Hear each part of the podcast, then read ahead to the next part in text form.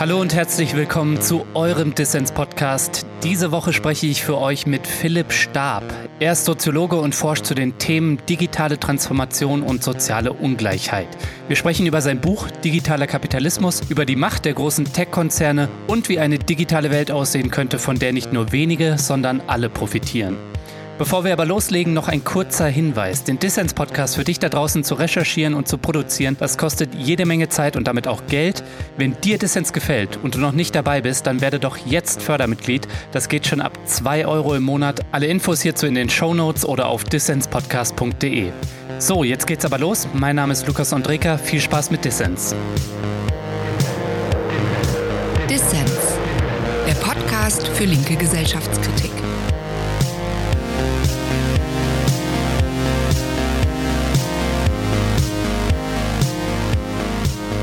Herr Stab, schön, dass Sie beim Distance-Podcast dabei sind. Hallo. Digitale Technik ist gar nicht mehr aus unserem Alltagsleben wegzudenken. Google, Amazon, Facebook und Apple, ihre Dienstleistungen bestimmen unser tägliches Leben. Sind Sie eigentlich, was den neuesten Technik-Schnickschnack angeht, ein Early Adopter und haben das dann auch immer? Ja, ich habe das dann immer. Ich muss das ja immer haben, denn ich muss ja wissen, was los ist. Und das ist immer so ein bisschen lustig, weil ich auch gerne dann mal mit irgendwelchen Leuten, die davon ausgehen, äh, dass man, wenn man kritisch über Technologie spricht, Technologie ja eigentlich gar nicht benutzen darf, äh, die sind dann irritiert, wenn ich ein Taxi mit der App zahle oder irgend sowas. Es gibt ähm, so ein paar Sachen, die ich aber auch nicht mache. Zum Beispiel bin ich nicht bei Facebook und nicht bei Twitter. Ach wirklich, okay. Ja, ich, ich erzähle öfter mal, dass das sozusagen was mit der Glaubwürdigkeit zu tun hätte. Es hat aber tatsächlich auch zu sehr großen Teilen etwas mit der Zeitökonomie zu tun, der Tatsache, dass mich, ich mich so einer bestimmten Art von Aufmerksamkeitsökonomie eigentlich lieber entziehe, als mich ihr auszuliefern. Man hat dann ja doch auch irgendwie wichtige Dinge zu tun, nicht wahr? Ja, Sie sind jetzt auch nicht im Bereich der Influencer, Sie müssen jetzt nicht für die Likes pushen und so weiter, ne? Ja, das ist ganz interessant, weil es gibt natürlich schon sagen immer mehr auch diese Logik, dass das zählt für die Frage, ob man zu bestimmten Veranstaltungen eingeladen wird weil sich die Öffentlichkeitsabteilung bestimmter Stiftungen zum Beispiel sehr sozusagen gegenüber den Stiftungsvorständen und so weiter rechtfertigen müssen. Die rechtfertigen sich dann zum mhm. Beispiel darüber, wie viel Retweets irgendetwas bekommt, nicht wahr? Also da sehen Sie schon sozusagen wie so bestimmte Metriken, das, das starke Vermessen von Leistung, mhm. auch die Social-Media-Kanäle ganz, ganz stark sozusagen mit auf der Rechnung hat. Das ist eine ganz interessante Entwicklung. Aber ich höre jetzt raus, Amazon Echo, das müssen Sie jetzt auch haben, zu rein wissenschaftlichen Zwecken, nehme ich an. Ne? Nein, das stimmt, da, da gibt es auch sozusagen eine Grenze. Also smarte Mikrofone tue ich mir auch nicht in die Wohnung. Mhm. Ähm, ich habe aber auch ein Kind und so. Also ich, das Interessante an diesen Technologien ist ja tatsächlich in vielen Bereichen, dass es doch relativ marginale Komfortgewinne sind und kaum Funktionalitätsgewinne, wenn man bestimmte Dinge tut oder auch nicht tut, ja. nicht wahr? Oder ist das etwas, von dem man dann denkt, das sei irgendwie ein totaler Komfortgewinn? Und wenn man sich dann mal kritisch reflektiert und fragt irgendwie, okay, ähm, was wäre jetzt eigentlich, wenn ich das nicht hätte, dann stellt man vielleicht fest, okay, äh, so viel ist dadurch gar nicht gewonnen. Genau, ja. Aber lassen Sie uns mal über Ihr Buch sprechen. Sie haben nämlich ein Buch über den digitalen Kapitalismus geschrieben. Es heißt Digitaler Kapitalismus. Wieso nennt man eigentlich ein Buch digitaler Kapitalismus und nicht einfach Kapitalismus? Also Wieso explizit digitaler Kapitalismus? Dafür gibt es bestimmte Gründe. Ein Grund ist sozusagen, dass das Digitale, also man könnte auch sagen, der Sektor der Informations- und Kommunikationstechnologien, also das, was wir jetzt sozusagen uns angewöhnt haben, in den letzten mhm. zehn Jahren zunehmend Digitalisierung zu nennen, ähm, im Grunde genommen das zentrale Wachstumsfeld mindestens mal der letzten zehn Jahre, wenn man etwas länger zurückguckt, eigentlich sozusagen seit dem Beginn sozusagen der Wachstumskrise der hochentwickelten Ökonomien in den 1970er Jahren ist mhm. und gleichzeitig ein Feld, in dem wir sozusagen es mit einer Logik zu tun haben, das ist ja mittlerweile auch sozusagen im Qualitätsjournalismus und so weiter angekommen, in der wir es mit ungemeinen Formen der Machtkonzentration zu tun haben bei einer sehr kleinen Zahl sehr großer Leitunternehmen des digitalen Kapitalismus. Die These ist nicht, ähm, sozusagen, es gibt jetzt keinen anderen Kapitalismus mehr, mhm. ähm, nur noch sozusagen den digitalen der Googles, Apples, Facebooks und Amazons dieser Welt. Aber die These ist doch, wir können am Beispiel dieser Unternehmen etwas lernen über den Kapitalismus als Ganzes. Was sind denn die Leitunternehmen? Vielleicht können Sie das mal unseren Hörerinnen und Hörern erklären. Sie sprechen in dem Buch von den sogenannten GAFA-Unternehmen. Welche sind das und äh, was macht die so dominant und was macht sie so machtvoll?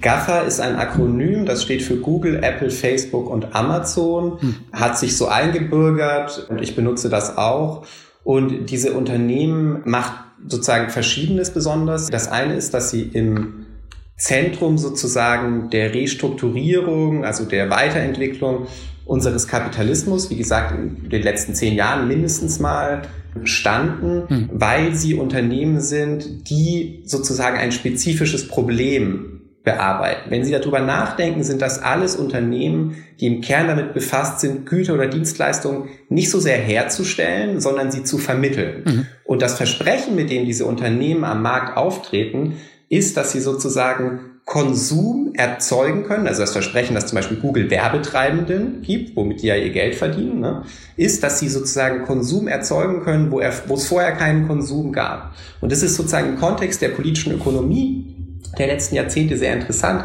weil die Wachstumskrise der hochentwickelten Kapitalismen in den 1970er Jahren letztlich mit Einbrüchen bei der privaten Nachfrage anfängt. Mhm. Also die Leute waren irgendwann, wenn man das mal ein bisschen einfach ausdrückt, alle erstmal grundversorgt mit den langlebigen Konsumgütern der ersten Moderne, mhm. äh, Waschmaschine, Einbauküche, äh, vielleicht auch ein Automobil für eine vierköpfige Familie im Westen. Und zu diesem Moment sozusagen kam es dann zu einer Saturierung von Märkten.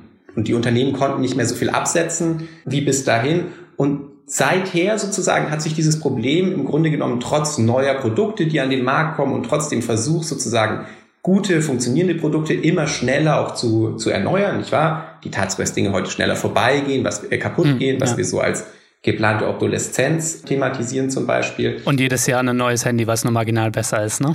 Ganz genau. Und dessen Funktion wir zu ungefähr 60 Prozent überhaupt nicht benutzen und so, ne? Mhm. Sozusagen in diesem Kontext tauchen auf einmal Leitunternehmen des Kapitalismus auf, deren Hauptaufgabe ist sozusagen, mhm. dieses Nachfrageproblem zu bearbeiten. Das ist das eine. Und das andere ist, dass diese Unternehmen sich sozusagen im Kontext dieser Art von Strategie haben die eine spezifische Form, so eine spezifische Organisationsform ausgebildet. Das ist das, was wir uns angewöhnt haben, in den letzten Jahren als digitale Plattform äh, zu bezeichnen. Mhm. Ich spreche in dem Kontext von proprietären Märkten. Proprietäre Märkte, das klingt kompliziert. Was ist das denn? Ich spreche deswegen von proprietären Märkten, weil das aus meiner Sicht die Kernstrategie dieser Unternehmen ausmacht, die versucht sozusagen wegzugehen, sich wegzuentwickeln von diesen bereichsspezifischen Monopolen. Also Google zum Beispiel hat das Monopol für Suchmaschinen, Amazon ist das wichtigste Unternehmen für E-Commerce und so weiter. Hm. Davon gehen diese Unternehmen in den letzten Jahren zunehmend weg und entwickeln komplexere sagen wir sagen in der Soziologie technische oder soziotechnische Ökosysteme. Mhm. Gemeint ist damit letztlich, dass diese Unternehmen sozusagen auf der einen Seite, auf der Angebotsseite des Marktes, mit dem sie gleichbedeutend sind. Immer mehr Angebote, entweder aus eigener Hand, also zum Beispiel Eigenprodukte bei Amazon, aber zunehmend auch sozusagen von Dritthändlern auf der Plattform von Amazon oder hm. ein anderes Beispiel wären die App Stores, nicht wahr? Alles, was dann nicht von Apple oder von Google, von Google Play Store kommt, kommt von irgendwelchen Drittanbietern. Hm. Und dieses Portfolio an sozusagen Gütern und Dienstleistungen ist im Prinzip von diesen wenigen Unternehmen so weit erweitert worden, dass es im Prinzip die Gänze des Marktes im kommerziellen Internet abbildet und gleichzeitig versuchen diese Unternehmen relativ erfolgreich auf der Seite der Nachfrage, also bei uns als Konsumenten, das ins Werk zu setzen, was man zum Beispiel Login-Strategien nennen könnte, also die Versuche, mhm. das Wechseln zu erschweren zwischen verschiedenen Ökosystemen. Ich glaube, die Leute wechseln kaum zwischen Android und iOS, also zwischen einem Android-betriebenen Smartphone und einem iPhone zum Beispiel, weil sozusagen sie damit starke Komfortverluste hätten, aber auch weil es zum Beispiel schwierig ist, Daten zu transferieren von einem Ökosystem in das andere. Mhm. Und wenn Sie diese Entwicklung zusammennehmen, dann haben Sie ein Bild, in dem einzelne Unternehmen für bestimmte Konsumentengruppen, nämlich die, die sich in ihrem Ökosystem befinden, eigentlich gleichbedeutend sind mit dem, was wir sozusagen so etwas alltagssprachlich üblicherweise als den Markt bezeichnen, mhm. nämlich sozusagen den Ort, wo sich Angebot und Nachfrage treffen. Nicht wahr? Das sind dann nicht mehr nur Marktplätze. Das ist das, was ich mit proprietären Märkten beschreibe und was aus meiner Sicht den Kern des digitalen Kapitalismus im Moment ausmacht. Ja, proprietäre Märkte oder Märkte im Privatbesitz klingt natürlich immer noch ein bisschen abstrakt. Können Sie vielleicht für unsere Hörerinnen und Hörer mal ein konkretes Beispiel machen? Die Macht von proprietären Märkten zeigt sich ganz gut, zum Beispiel ähm, an den App Stores. Aber im Prinzip gilt diese Logik auch für so etwas wie sozusagen die E-Commerce-Seite von Amazon. Mhm. Bei den App Stores haben Sie eine Situation, in der einerseits das Angebot immer größer wird an Gütern und Dienstleistungen, die Sie durch diese App Stores beziehen können. Und gleichzeitig ist die Regel so, dass bei jeder Art von Transaktion mit irgendwelchen Dritthändlern, also irgendeinem Spieleprogrammierer zum Beispiel, der sitzt vielleicht auf den Philippinen und hat eine App im iOS App Store oder im Google Play Store im Angebot von den Umsätzen die dann sozusagen Sie als Konsument bezahlen durch den App Store, bleiben in aller Regel rund 30 Prozent bei diesen marktbesitzenden Unternehmen hängen. Echt? Und das, das ist eine ist Menge das, Holz. Das ist eine Menge Holz und das ist das eigentliche Profitmodell sozusagen proprietärer Märkte. Sie sehen das auch in anderen mhm. Beispielen. Sagen, in etwa dieselbe Kalkulation gilt für Uber, also den Fahrtdienstvermittler, Taxikonkurrenten, der zumindest in den USA Privatpersonen mit Autos als Fahrer ja vermittelt. Auch da ist die Logik sozusagen für die Übernahme der Marktfunktion, also das, was wir selbst in einer liberalen Theorietradition, also in einer liberalen äh, Wirtschaftswissenschaft eigentlich immer sagen würden, das ist eine neutrale Instanz, nicht wahr? Mhm. Das ist nicht das eigentliche Geschäftsmodell der Markt zu sein. Das Modell ist, man ist ein Unternehmen, das, wird, das verkauft seine Produkte auf dem Markt und da bilden sich Preise durch Konkurrenz und so weiter. Mhm. Aber dass jemand sozusagen diese Marktfunktion privatisiert und dafür einen erheblichen Teil der Umsätze kassiert, das ist sozusagen ein ähm, spezielles Modell. Jetzt würde ja vielleicht manch einer sagen, ja, die Konsumenten, die Nutzerinnen und Nutzer, die machen mit. Die Bequemlichkeitsvorteile, jetzt irgendwie so einen zentralen App Store zu haben, der kuratiert möglicherweise auch noch ist, die überwiegen und deswegen ist man bereit abzugeben, Profit. Und die Produzenten jetzt von zum Beispiel einer Spiele-App, die würden ja wahrscheinlich gar nicht ein Weltpublikum finden, wenn sie irgendwo im nicht kommerziellen Internet, wie es vielleicht in den 90ern waren, drin säßen und ähm, sie haben halt eben den Vorteil, dass die großen Player sie connecten in ihrem großen Netzwerk in, und in, in ihrem Marktplatz. Also ist doch eigentlich alles gut. Ähm, ja, ich glaube, es ist nicht alles gut. Ähm, in einem grundsätzlichen Sinne ist die, ist die Kritik des Buches, die ich da formuliere, ist, dass sie es letztlich mit Ökonomien zu tun haben, in denen nicht die Gesetze der Knappheit herrschen. Lassen Sie mich das so ein bisschen einfacher erklären. Mhm.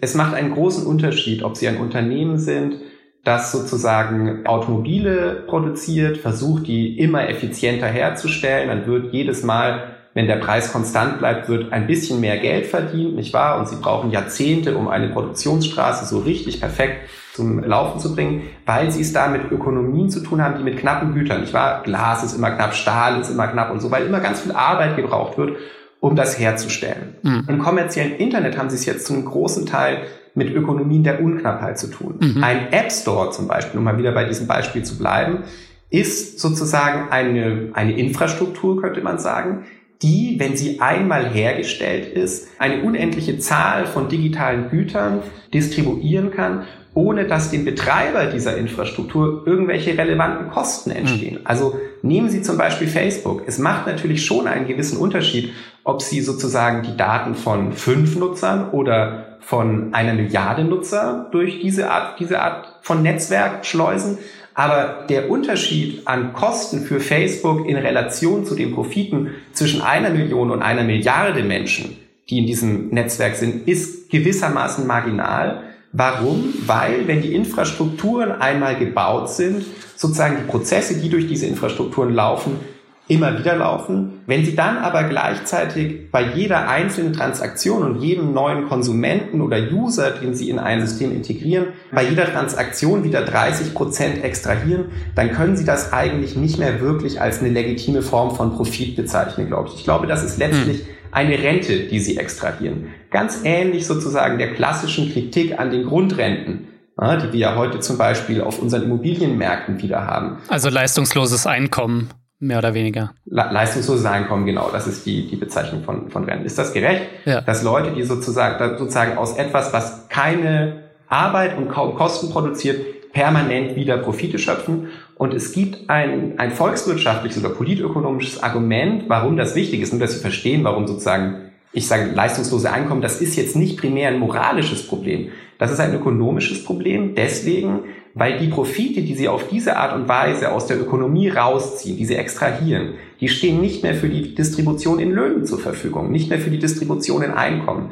Insofern haben sie es im kommerziellen Internet mit so ein bisschen mit sowas zu tun wie der Piketty, einer Piketty-Logik, nicht wahr? Also der, okay. der französische ähm, Ökonom. Sie haben es mit einer Logik zu tun, in der sie systematisch immer sozusagen Profit aus der Ökonomie rausziehen und hin zu den großen Vermögen verteilen, was dann gleichzeitig sozusagen dem ganzen Spiel von Angebot und Nachfrage, das auch der Kapitalismus ja braucht, nicht wahr, ähm, entzogen werden. Und das ist auch ein volkswirtschaftlich sozusagen unterm Strich, glaube ich, eher schädliches Modell, was sozusagen deswegen interessant ist, weil dieses Feld ja als das große Innovationsfeld der Weltwirtschaft gilt. Weil wenn Sie da richtig hingucken, dann sehen Sie, glaube ich, wirklich sozusagen eine relativ starke Struktur von Rentenökonomien, die letztlich sozusagen eigentlich schädlich ist für die Gesamtökonomie. Und da sind wir ja noch gar nicht bei den ganzen Themen Fake News und, äh, und sozusagen die, der Frage, was macht das zum Beispiel mit demokratischen Öffentlichkeiten. Mhm. Das heißt, jeder Roboter und jeder Algorithmus oder jede App, die auf dem privatisierten Markt verkauft wird, die macht zwar das Leben für uns als Konsumenten vielleicht marginal besser, aber sorgt gleichzeitig irgendwie für mehr soziale Ungleichheit, wenn ich sie richtig verstehe. Also für eine Enteignung von Arbeit. Das ist unterm Strich die Logik. Hm. Wenn man das sich empirisch anguckt, äh, lässt sich das ganz gut in eine Formel fassen.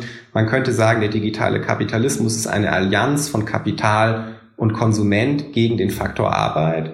Sie haben es mit einer Welt zu tun, in dem Konsum hochgradig subventioniert wird, sei es die Tatsache, dass wir Google Maps umsonst benutzen können, letztlich daraus finanzieren, dass sie irgendwo anders Werbeeinnahmen hm. generieren, nicht wahr? Oder dass wir Facebook umsonst nutzen können. Das sozusagen generieren sie um die Ecke der Werbeeinnahmen, die sie dann auch wieder sozusagen aus der ähm, Ökonomie erst einmal herausziehen. Hm. Wenn Sie sich nochmal das Beispiel Uber ansehen, ist die ganze Logik, dass Sie sozusagen Markteroberungen mit Risikokapital, also mit sozusagen vorbörslichen Investitionen, mit geliehenem Geld finanzieren und das, um sozusagen die Konkurrenz zu zerschlagen, am Ende, wenn sozusagen irgendwann Investoren einmal Geld sehen wollen, dann werden sie das nur von den Löhnen der Uber-Fahrer zum Beispiel mm, ähm, ja. nehmen können und werden diese Art von Profite, so sie denn zu erreichen sind, umverteilen hin zu den Investoren, die ganz lange dieses Minusgeschäft finanziert haben. Da haben Sie ein schönes Beispiel dafür, wie in dieser Ökonomie mhm. Renten extrahiert werden und hin zur Vermögensseite transportiert werden. Das ist natürlich ein Motor sozialer Ungleichheit. Herr Stab, Sie sind ja 36, richtig?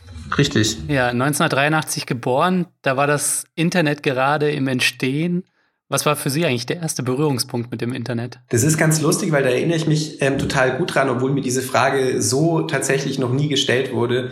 Das war, als mein Vater bei uns zu Hause das erste Modem installiert mhm. hat. Mein Vater war, ähm, ich weiß nicht, ob er damals schon SAP-Berater war, aber der hatte immer, hat immer so ein bisschen in der Digitalökonomie ähm, dieser Zeit, bei Philips zum Beispiel auch mal gearbeitet ja. und war deswegen da Early Adopter. Und dann habe ich den gefragt, warum er das macht. Und dann hat er mir, und, und warum das toll ist.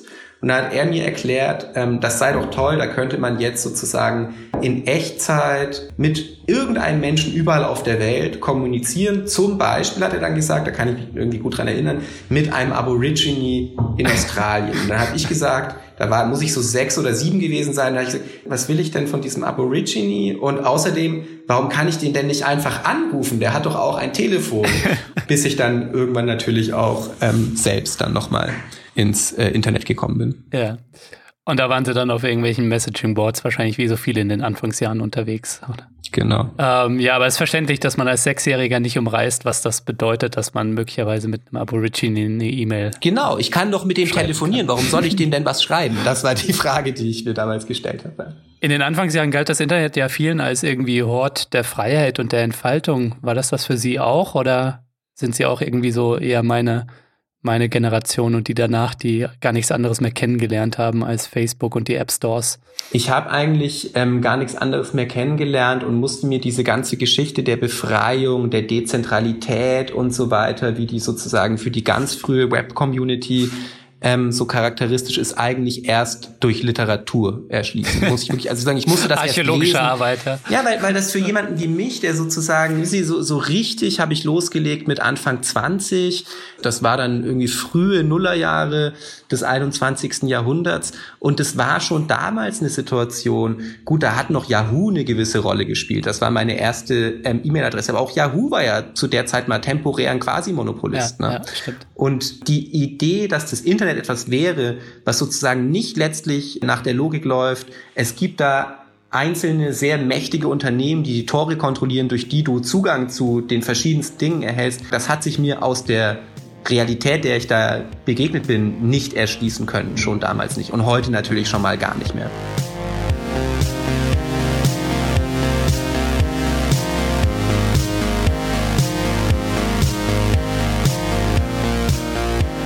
Wenn dir gefällt, was du hörst, dann werde doch jetzt Fördermitglied von Dissens und unterstütze diesen Podcast. Helfen kannst du schon mit 2 Euro im Monat. Alle Infos hierzu gibt's auf der Internetseite dissenspodcast.de, der Link auch in den Show Notes. 200 Menschen unterstützen diesen Podcast monatlich mit ihrem Geld und geben ihm eine Perspektive, aber wir brauchen deine Unterstützung, um weiterhin gute Ideen für alle senden zu können. Und damit ich nicht weiter für 5 Euro in der Stunde diesen Podcast mache, sondern vielleicht bald zum Mindestlohn. Mach also mit bei Dissens, du kannst 30 Tage kostenlos reinschnuppern. Und neben dem guten Gefühl gibt es natürlich auch Goodies. Als Mitglied von Dissens nimmst du unter anderem automatisch an Verlosungen teil. Zu dieser Folge gibt es das Buch Digitaler Kapitalismus von Philipp Stab zu gewinnen.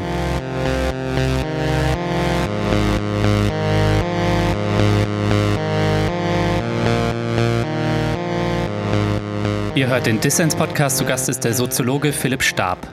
Wie passt eigentlich China in Ihr Bild vom digitalen Kapitalismus und privatisierten Merkantilismus? Denn neben den GAFA-Leitunternehmen gibt es ja mittlerweile auch ein paar chinesische Unternehmen, die ähm, aufgrund der schieren Größe des chinesischen Konsumentinnenmarktes ähm, es zu erheblicher ökonomischer Macht geschafft haben und zum Teil in diese Indizes reingewachsen sind, ähm, der größten weltweiten oder der am bestbewertesten Unternehmen. Also wie passt da China rein, die ja auch einen ganz eigenen Entwicklungspfad gehen im Vergleich zum Westen? China ähm, geht zum Teil einen ganz eigenen Entwicklungspfad. Es geht aber, wenn man die digitalen Leitunternehmen Chinas, über die ich in meinem Buch auch viel schreibe, sich anschaut, vielfach sozusagen um die gleiche Art von Geschäftsmodellen. Mhm. Insofern gibt es sozusagen bei allen Unterschieden, über die ich ja gleich noch mal was sagen kann, erstmal eine hohe Ähnlichkeit, ja. die auch etwas damit zu tun hat, dass bei den Leitunternehmen des ähm, digitalen Kapitalismus chinesischer Prägung ähnliche, wenn nicht in vielen Fällen die gleichen westlichen Kapitalinteressen und Kapitalgeber hinter diesen Unternehmen stehen. Also das mhm. berühmteste Beispiel ist natürlich die 30 Prozent Anteile, die Softbank, das japanische Risikokapital, Powerhouse, an Alibaba, einem der sozusagen dem Amazon Chinas, wenn man es mal einfach sagt, hält. Mhm. Da gibt es also im Grunde genommen jenseits sozusagen der geostrategischen Konflikte, die wir zunehmend zwischen insbesondere China und den USA beobachten, erstmal, glaube ich, eine, eine große Ähnlichkeit. Und jenseits dessen sozusagen äh, gibt es dann eben den Unterschied, dass man sozusagen, ähm, wenn man es ein bisschen vereinfacht, doch den Eindruck hat, dass sozusagen das Primat der Unternehmen über die Staatsapparate eher das ist, was die amerikanische Situation kennzeichnet, während das Primat der Staatsapparate oder des Staatsapparats über die Leitunternehmen eher etwas ist, was die chinesische Situation kennzeichnet. Mhm. Und in einem noch, wenn man so will, etwas größeren Sinne haben wir es da dann auch sozusagen mit unterschiedlichen Modellen gesellschaftlicher Entwicklung zu tun. In den USA stehen diese Unternehmen zu einem großen Teil letztlich dafür, dass sie bestimmte basale Güter im Bereich der Gesundheit, im Bereich der äh, öffentlichen Dienste in der Stadt und so weiter zunehmend nur noch über den Umweg über diese Unternehmen Zugang zu dieser Art von Dienstleistungen kriegen. Mhm. Das heißt, sie haben es mit einem digitalen Kapitalismus zu tun, der letztlich sozusagen Lebenschancen eigentlich nur noch als kommerzielle Dienstleistungen mhm. sich vorstellen kann. Dagegen haben sie in China ein Modell. Das berühmte Beispiel ist das Social Credit Scoring, das ja sozusagen vielfach in, in sozusagen in aller Munde ist in Europa, nicht ganz richtig verstanden, glaube ich. Das Social Credit Scoring ist ein Beispiel dafür, dass sie Lebenschancen einer Gesellschaft eben auch nicht als kommerzielle Dienstleistung, sondern letztlich als Prämierung von Konformität mhm. verteilen können. Das ist sozusagen der große Unterschied, der diesen Systemen als Ganzes, glaube ich, unterliegt. Und das Interessante ist natürlich, oder die interessante Frage für uns ist dann natürlich, was wäre eigentlich ein europäischer, ein europäisches Gegenmodell in diesem Kontext? Und ich glaube, das einzige, das in dem Sinne wirklich vorstellbar ist, ist ein, eines, das sozusagen einem Kapitalismus der privatisierten Dienstleistungen, einem Kapitalismus der Prämierung von Konformität, ein System, eine Gesellschaft der digitalen Anrechte, hm. der Zugangsrechte und Nutzungsrechte ähm, entgegenstellt. Sie haben ja auch intensiv zu dem geforscht, was Sie Dienstleistungsproletariat nennen. Ich glaube, die Uber-Fahrerinnen und Fahrer sind da ein ganz gutes Beispiel. Vielleicht können Sie das noch einmal beschreiben, wie das auch historisch, dieses neue Prekariat, überhaupt erst im digitalen Kapitalismus entstanden ist und dadurch gewachsen ist. Also ich denke jetzt zum Beispiel an die Gig Economy, an die Juicer, die jetzt hier in den Städten die E-Roller aufladen und so weiter und so fort. Proprietäre Märkte funktionieren so, dass sie sehr schmale Zentren haben. Also zum Beispiel die wenigen, verhältnismäßig wenigen Leute, die bei Google oder Apple arbeiten, dass aber um diese Unternehmen herum ihre Peripherien und zwar global immer weiter expandieren. Und ich meine damit noch nicht mal die Leute, die sozusagen das iPhone bei Foxconn in China zusammensetzen. Hm. Ich meine tatsächlich die Leute, die sich über Crowdworking-Plattformen beispielsweise weltweit Aufträge durch diese Systeme äh, akquirieren oder die Menschen, die sozusagen an neuen Expansionsfeldern in der sogenannten Smart City hängen, also etwa die Uber-Fahrer oder eben auch die Leute, die diese E-Roller aufladen. Mhm. All das sind sozusagen Peripherien der Arbeitsgesellschaft, wo sich das Dienstleistungsproletariat, wie wir es klassischerweise kennen, zunehmend geschluckt wird vom Digitalsektor. Sie können sich das auch zum Beispiel an der Reinigungsindustrie klar machen. Mhm. In der Reinigungsbranche haben Sie zunehmend diesen Trend, dass sozusagen versucht wird, diese Arbeit über digitale Plattformen, also Privatmärkte, ne? ja. Unternehmen, die sozusagen eine Art von Marktplatz sind, zu vertreiben. Und da gibt es natürlich auch das Modell, wie bei Uber, dass sie das dann sozusagen mit Selbstständigen machen können, was ihnen das möglich macht, zum Beispiel Mindestlöhne, die in dieser Branche gezahlt ja. werden, zu umgehen. Das heißt, obwohl die Produktivkräfte des Kapitalismus so weit sind, dass wir uns eigentlich alle von Drecksarbeit befreien könnten, schaffen diese Märkte, diese digitalen quasi neue Drecksarbeiten. Ja, sie schaffen neue, vor allem aber verleihen sie sich sozusagen die ver verhältnismäßig äh, schlecht bezahlten, einfachen Tätigkeiten, die es vorher auch schon gab, auch einfach ein, nicht wahr? Mhm. Und reorganisieren die und nehmen dabei wieder ja. sozusagen ihren Cut, also ihren Anteil. Man spricht ja sozusagen äh, im Apple App Store von einer Steuer, also die berühmte Apple Tax, die Apple Steuer, die Arbeitende, die an dieser Art von Privatmarkt dranhängen, zu entrichten haben, um überhaupt Zugang zu so etwas wie einem Markt zu bekommen. Und das ist natürlich sozusagen, nur um das nochmal zu sagen, selbst sozusagen in jeder Art von liberalen Theorietradition. Also selbst für so einen richtigen Neoliberalen mhm. ist das eigentlich ein No-Go, nicht wahr? Weil die Grundidee ist sozusagen jeder Art von liberaler Wirtschaftstheorie, dass Märkte neutral sein müssen. Märkte müssen neutral sein, weil sich nur dann sozusagen richtige Preise bilden können und so weiter, wenn man in dieser Linie argumentieren würde. Mhm. Das ist auch ein interessanter Punkt in Ihrem Buch, weil der, glaube ich, auch linke antikapitalistische Kritik irgendwie betrifft. Nämlich die operiert ja bis heute auch mit dem Begriff Neoliberalismus und ich würde auch sagen, auch heute noch immer mit gutem Grund. Aber Sie sagen jetzt aufgrund dieser Märkte in Privatbesitz, die da geschaffen werden, muss man eigentlich schon diesen Begriff abschaffen oder darf ihn gar nicht mehr verwenden. Vielleicht können Sie das mal erläutern. Mache ich gerne. Also die, ich finde, ich finde den Begriff Neoliberalismus extrem schwierig, weil sozusagen die Praxis dessen, was wir üblicherweise als Neoliberalismus bezeichnen, doch sehr abweicht von seiner Theorie. Ich glaube aber sozusagen, dass wenn irgendwann hm. für jede Art von, wenn man so will, Ideologie oder Theorie darüber, wie die Welt funktionieren sollte. Wenn sich irgendwann die Praxis zu weit von der Theorie entfernt hat, dann macht es keinen Sinn mehr, sozusagen diese Theorie aufrechtzuerhalten als Beschreibung dessen, was wirklich passiert. Und zwar im Grunde genommen, weil man sie damit zementiert. Mhm. Der Neoliberalismus ist nicht vorstellbar ohne die Idee, dass sozusagen gesellschaftlicher Fortschritt durch neutrale Märkte, mhm. weil jeder der Möglichkeit nach Zugang haben muss das deswegen Konkurrenz ins äh, Werk setzt, die Innovationen erzeugt, die äh, verbraucherfreundliche Preise erzeugt und so weiter. Ohne diese Idee sozusagen, glaube ich, können Sie nicht mehr wirklich von Neoliberalismus sprechen. Und proprietäre Märkte oder das, was ich als digitalen Kapitalismus beschreibe, ist im Prinzip sozusagen das Gegenteil dieser Entwicklung. Mhm. Während es sozusagen im Neoliberalismus um die Expansion von Märkten ginge, geht es im digitalen Kapitalismus um den Besitz, das Eigentum an den Märkten. Nicht wahr? Da geht es um Markt als Eigentum.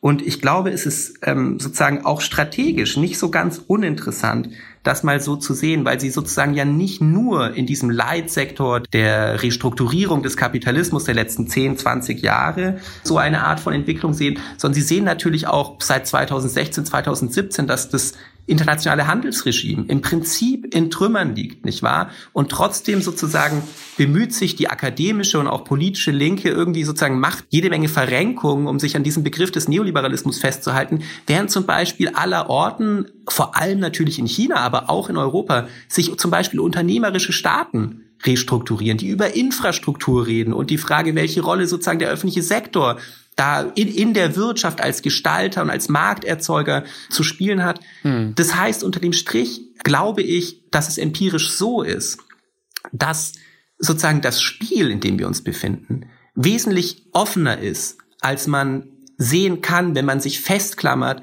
an dieser ganzen Idee, der Neoliberalismus sei, das war mal in der Sozialwissenschaft sehr populär, sei so etwas wie ein hegemoniales Modell, das sozusagen jedwede Art von Handeln äh, ökonomischer Art und politischer Art strukturieren würde, weil die Leute sich gar nichts anderes vorstellen können. Die Leute machen aber ständig in Politik und Wirtschaft, insbesondere im Feld des Digitalen, ständig andere Dinge nicht wahr? Mhm. Staaten treten sozusagen als Investoren und Marktgestalter zunehmend auf.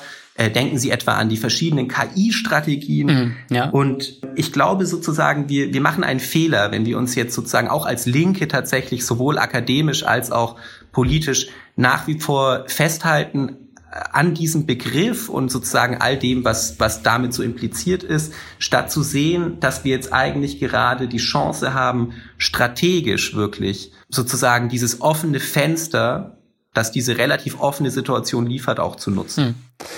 Also ich sehe die Unterschiede und die Effekte und die Neuheiten, aber vielleicht, Herr Stab, brauchen Sie einen besseren Kampfbegriff. Ich bin ja kein Aktivist und kein Klassenkämpfer, ich bin ein deutscher Professor und insofern ist dieses Buch natürlich auch erstmal eine Aufklärung über Prozesse, ähm, die passieren oder zumindest der Versuch dessen ähm, und kein sozusagen kein Leitbuch für politisches Handeln. Hm. Aber ist das nicht irgendwie, dass wir eine Vielgestalt irgendwie der Postmoderne irgendwie entsprechend der ideologischen Systeme irgendwie haben, also den unternehmerischen Staat, die proprietären Märkte, aber eben auch äh, weiterhin neoliberale Praktiken wie irgendwie die fle weitere Flexibilisierung von Arbeit, die Privatisierung von öffentlichen Gütern und die Ausweitung von Marktherrschaft. Also schließt sich das denn so aus oder ähm, sind das vielleicht auch Dinge, die zum Teil Hand in Hand gehen oder vielleicht auch nebeneinander existieren und vielleicht hier und da ähm, auch miteinander im Konflikt stehen?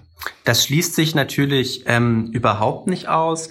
Der Witz sozusagen meines Arguments ist nicht, dass, dass das nicht parallel weiter bestehen kann oder dass sozusagen nicht ein Unternehmen wie Amazon den freien Markt fordern kann in so einem neoliberalen Duktus oder so. Der Witz ist eher, dass sich diese Unternehmen genauso wie politische Akteure eigentlich nur noch strategisch zu dieser Art von Theorie verhalten.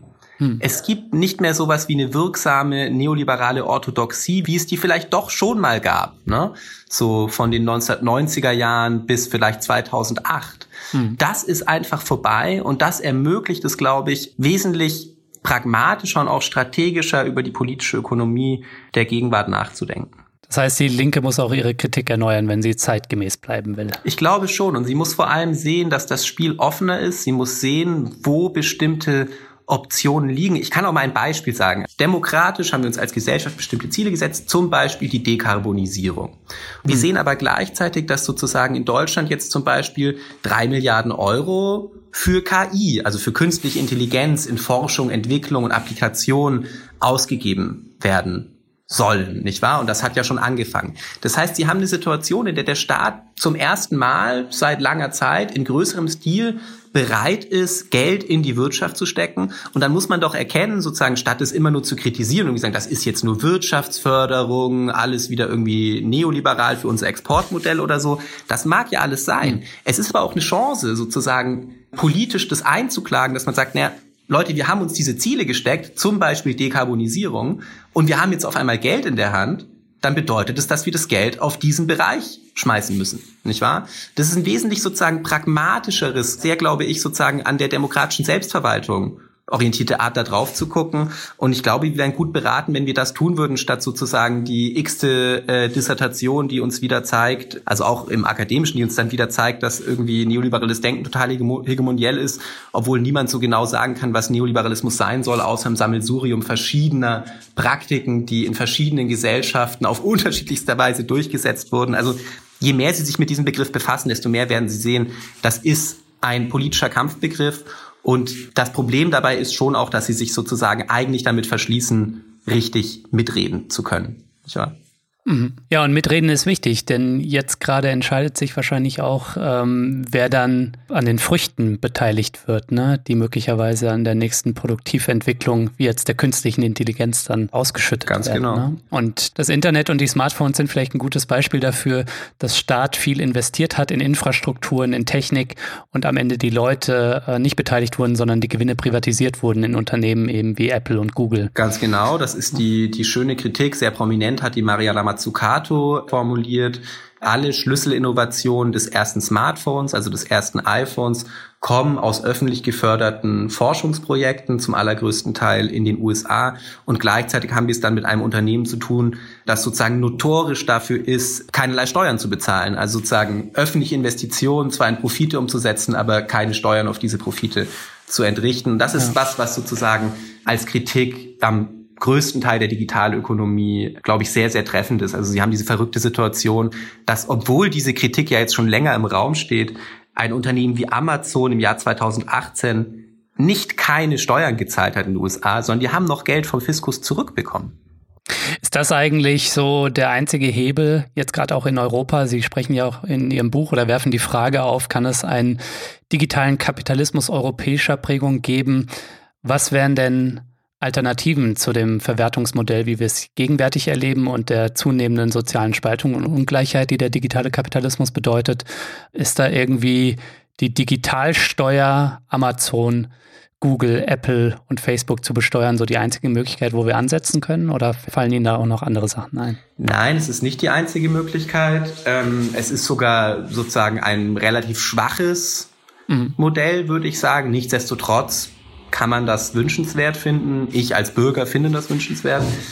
Wenn also der digitale Kapitalismus ein System der privatisierten Märkte ist, dann können Sie entweder sozusagen, das wäre die ordoliberale Linie zum Beispiel in Deutschland, dann könnten Sie sagen, wir müssen die Neutralität von Märkten wiederherstellen. Das klassische Instrument dafür ist natürlich das Wettbewerbs- und das Kartellrecht und da passiert ganz viel. Ja, die EU-Kommission bestraft ja Google zum Beispiel. Ne? Genau, aber wir sind auch mittendrin. Unter dem Stichwort Wettbewerbsrecht 4.0 wird das in Deutschland verhandelt. Mhm. Ähm, das kann nicht der Unique Selling Point der Linken sein, um es mal ganz einfach zu sagen. Und deswegen nochmal dieses Plädoyer, dass Sie jetzt sozusagen nicht gleich sagen, das ist Neoliberalismus und so weiter und so fort. Wenn Sie da ein bisschen weniger ideologisch drüber nachdenken, dann sehen Sie, glaube ich, im kommerziellen Internet etwas irgendwie wirklich sehr Interessantes, nämlich, dass Sie digitale Technologien einsetzen können, um Märkte zu regieren und Märkte zu gestalten. Dass wir diese Märkte im Sinne von Rentenökonomien gestaltet haben im kommerziellen Internet, ist im Prinzip sagen, das ist der Kapitalismus an dieser ganzen Geschichte. Aber dass wir Märkte gestalten müssen, um die Ziele, die wir uns als Gesellschaft gestellt haben, also zum Beispiel die sozial-ökologische Transformation moderner Gesellschaften zu erreichen, das ist, glaube ich, auch klar. Und dann würde das umgedreht bedeuten, dass wir von der Plattformökonomie lernen müssten, wie man Märkte gestaltet und wie man Marktmacht nutzt, um dann eben Ziele der demokratischen Selbstverwaltung und der sozial-ökologischen Transformation damit zu erfolgen und nicht die Ziele von irgendwelchen sozusagen Investoren, die in diese Unternehmen investiert sind.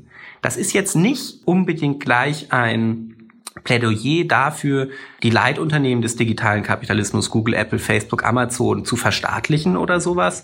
Unter dem Strich, das habe ich ja eingangs gesagt, glaube ich, haben wir es hier mit Unternehmen zu tun, die für die Wertschöpfung in einer Gesellschaft wie unseren nicht so sonderlich relevant sind. Warum? Weil sie im Prinzip sozusagen mit dem Vertrieb und nicht der Herstellung von Gütern befasst sind, weil sie im Kern sozusagen Renten aus unknappen Gütern extrahieren, statt wirklich Werte zu schaffen. Das heißt, wenn man das schafft, diese Unternehmen zum Beispiel durch das Kartellrecht weitgehend auf ihre Bereiche, in denen sie jetzt wichtig sind, zu beschränken und äh, eine weitere Expansion zu verhindern, dann mhm. haben wir da relativ viel erreicht und können uns auf die Märkte konzentrieren, wo wir dann sozusagen das Plattformmodell im Sinne politisch wünschbarer Ziele zur Anwendung bringen können. Ein wichtiges Feld ist, glaube ich, zum Beispiel das, was wir so üblicherweise als Smart City thematisieren.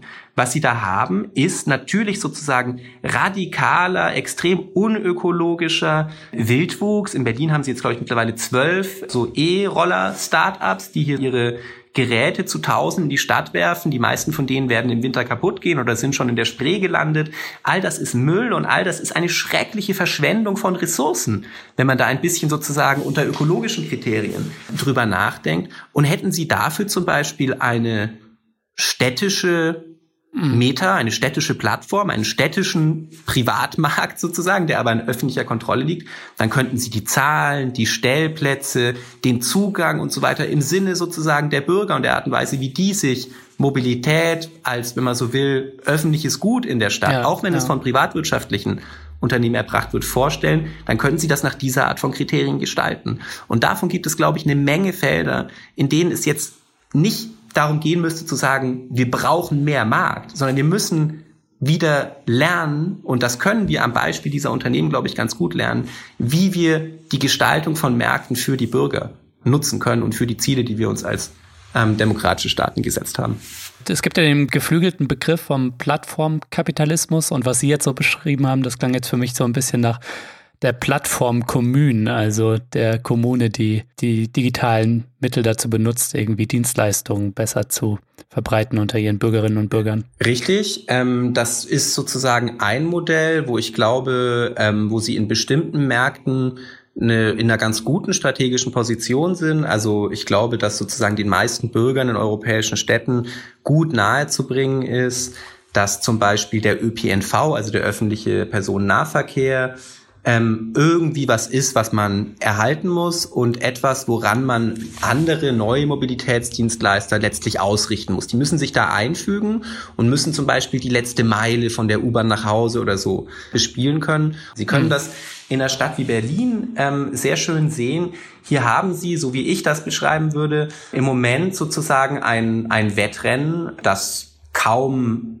beachtet wird, zwischen zwei bis drei Anbietern, die versuchen, die, wenn man so will, die Meta-Plattform, also der, der dominante Marktplatz für die Mobilität in der Stadt zu werden. Das eine ist Google Maps, wo Sie den ÖPNV buchen können, aber auch zum Beispiel die E-Scooter von Lime, ein Unternehmen, das Google 400 Millionen Dollar investiert hat, bestimmte Taxi-Unternehmen, die über Werbung Gebühren entrichten, um auf diesem Marktplatz überhaupt präsent zu sein, also Zugang zum Markt und zu Kunden zu erhalten. Das hm. zweite ist möglicherweise Uber, das versucht sich mit äh, E-Scootern, Leihfahrrädern und diesen Taxidiensten als eigenes Ökosystem zu behaupten.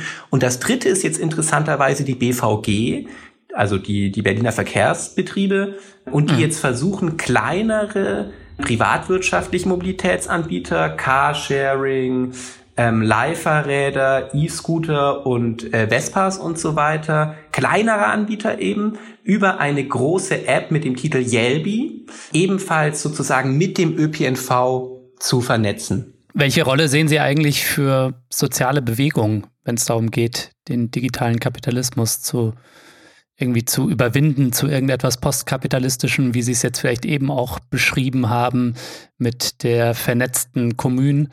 Ähm, wie stehen da die Chancen? Sie sind da in, in, in, Ihrem Buch ja etwas skeptisch und beschreiben ein Kapitel mit der Überschrift, warum eine soziale Bewegung gegen den digitalen Kapitalismus unwahrscheinlich ist. Es ist in der Tat so, ich bin, was eine soziale Bewegung gegen das, was ich als digitalen Kapitalismus beschreibe, ähm, eher skeptisch.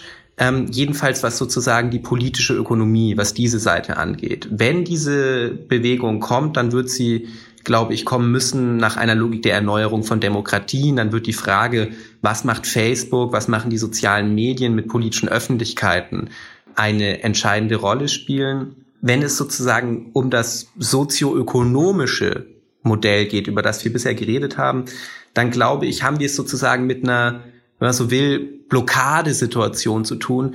Deswegen, weil der digitale Kapitalismus aufgestiegen ist in einer spezifischen politökonomischen Konstellation, in der sozusagen, Sie können das etwa bei den Löhnen sehen, wo Sie sozusagen äh, ja in den letzten Jahrzehnten vielfach in der OECD-Welt Lohnstagnation hatten.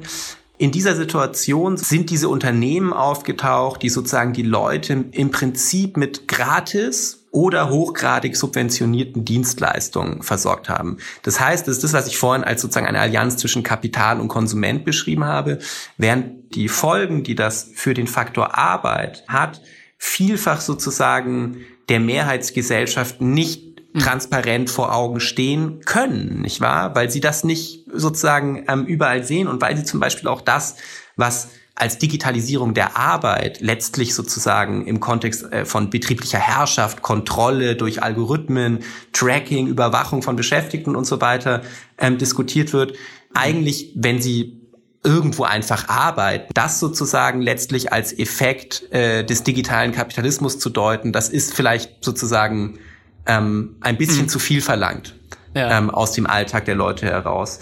Die Logik, in der sie diese blockierte Situation sprengen müssten, glaube ich, müsste es eine sein, die sozusagen in einem grundsätzlichen Sinne europäisch wäre.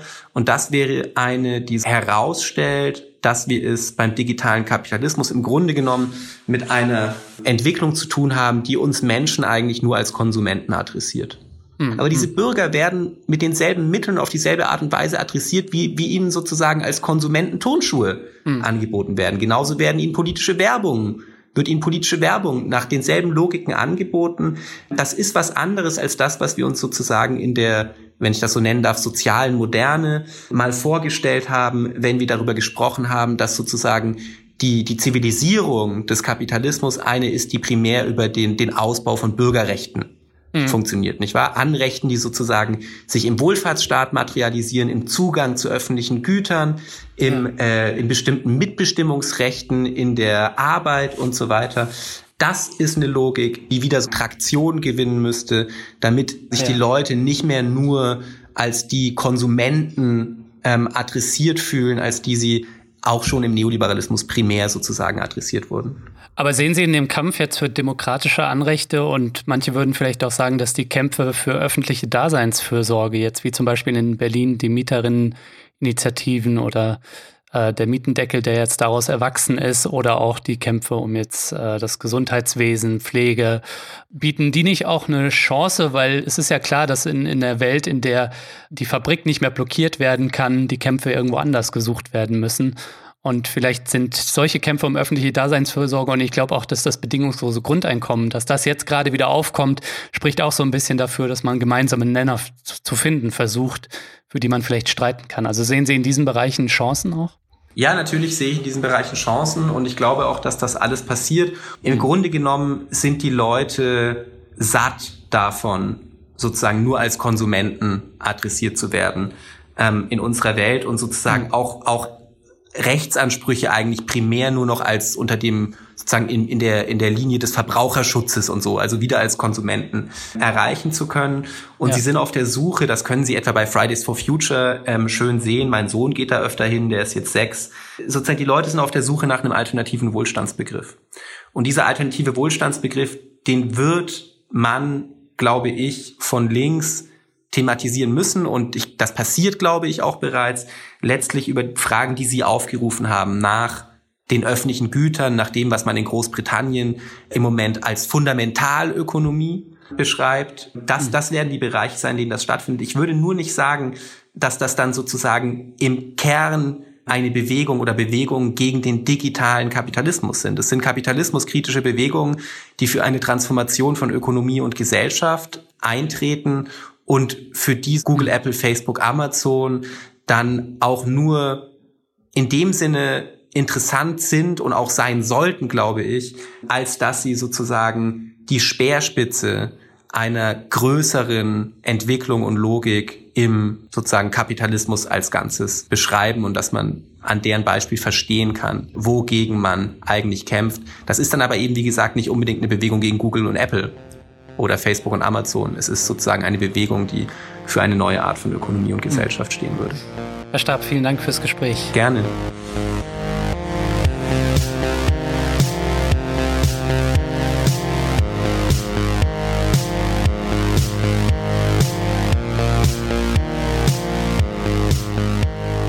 Ja, das war der Dissens-Podcast für diese Woche. Schön, dass ihr dabei wart. Zu Gast war der Soziologe Philipp Stab.